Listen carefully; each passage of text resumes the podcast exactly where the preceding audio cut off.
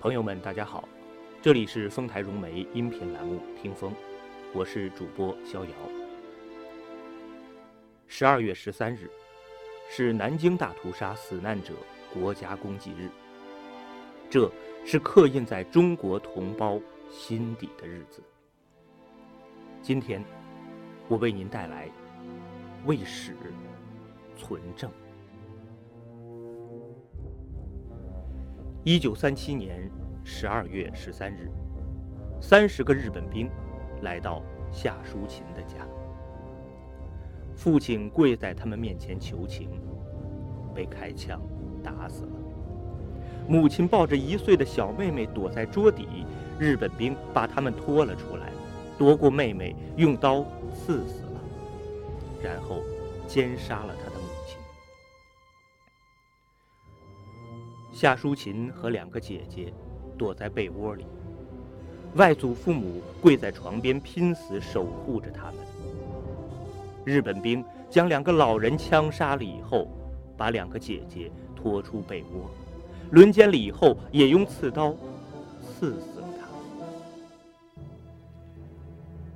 被窝里的夏淑琴吓得哭个不停，日本兵朝她背后刺了三刀。他一下子昏死过去，不知道过了多久，他被四岁妹妹的哭声惊醒了。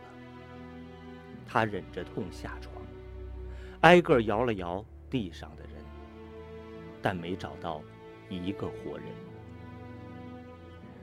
八岁的他和四岁的妹妹每天躲在亲人的尸体底下。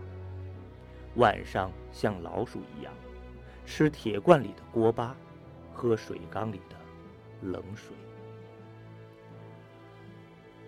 足足过了十四天，他们才被人发现。他连走路的力气也没有，伤口烂得发臭。被送到了安全区以后，出来迎接他的，是一个美国人和一个德国人。他当时不知道，美国人叫马吉，而德国人就是拉贝。马吉带他回到家里，拍下每一幕惨状。拉贝把夏家的经历写到了日记里。这场悲剧切切实实地发生在八十一年前的中国南京。被多少镜头拍下来，被多少文字记下来。这份伤痛，烙在了多少代中国人心里了？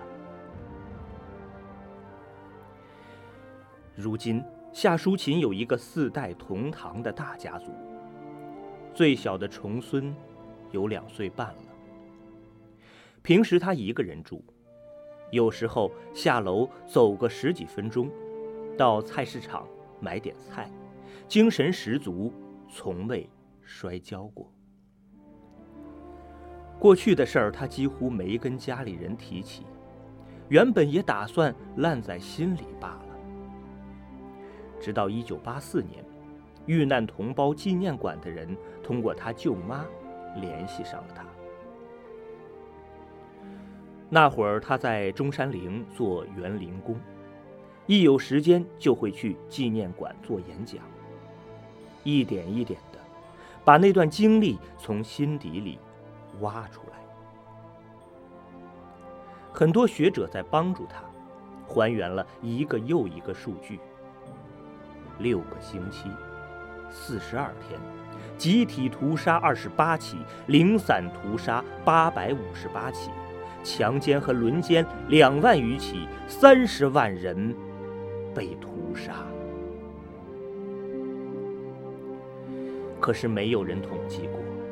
这些年来，夏淑琴老人曾经多少次讲着讲着就哭起来，一想起来就哭，一想起来就哭，活了几十年就哭了几十年，我这眼睛活活哭瞎了。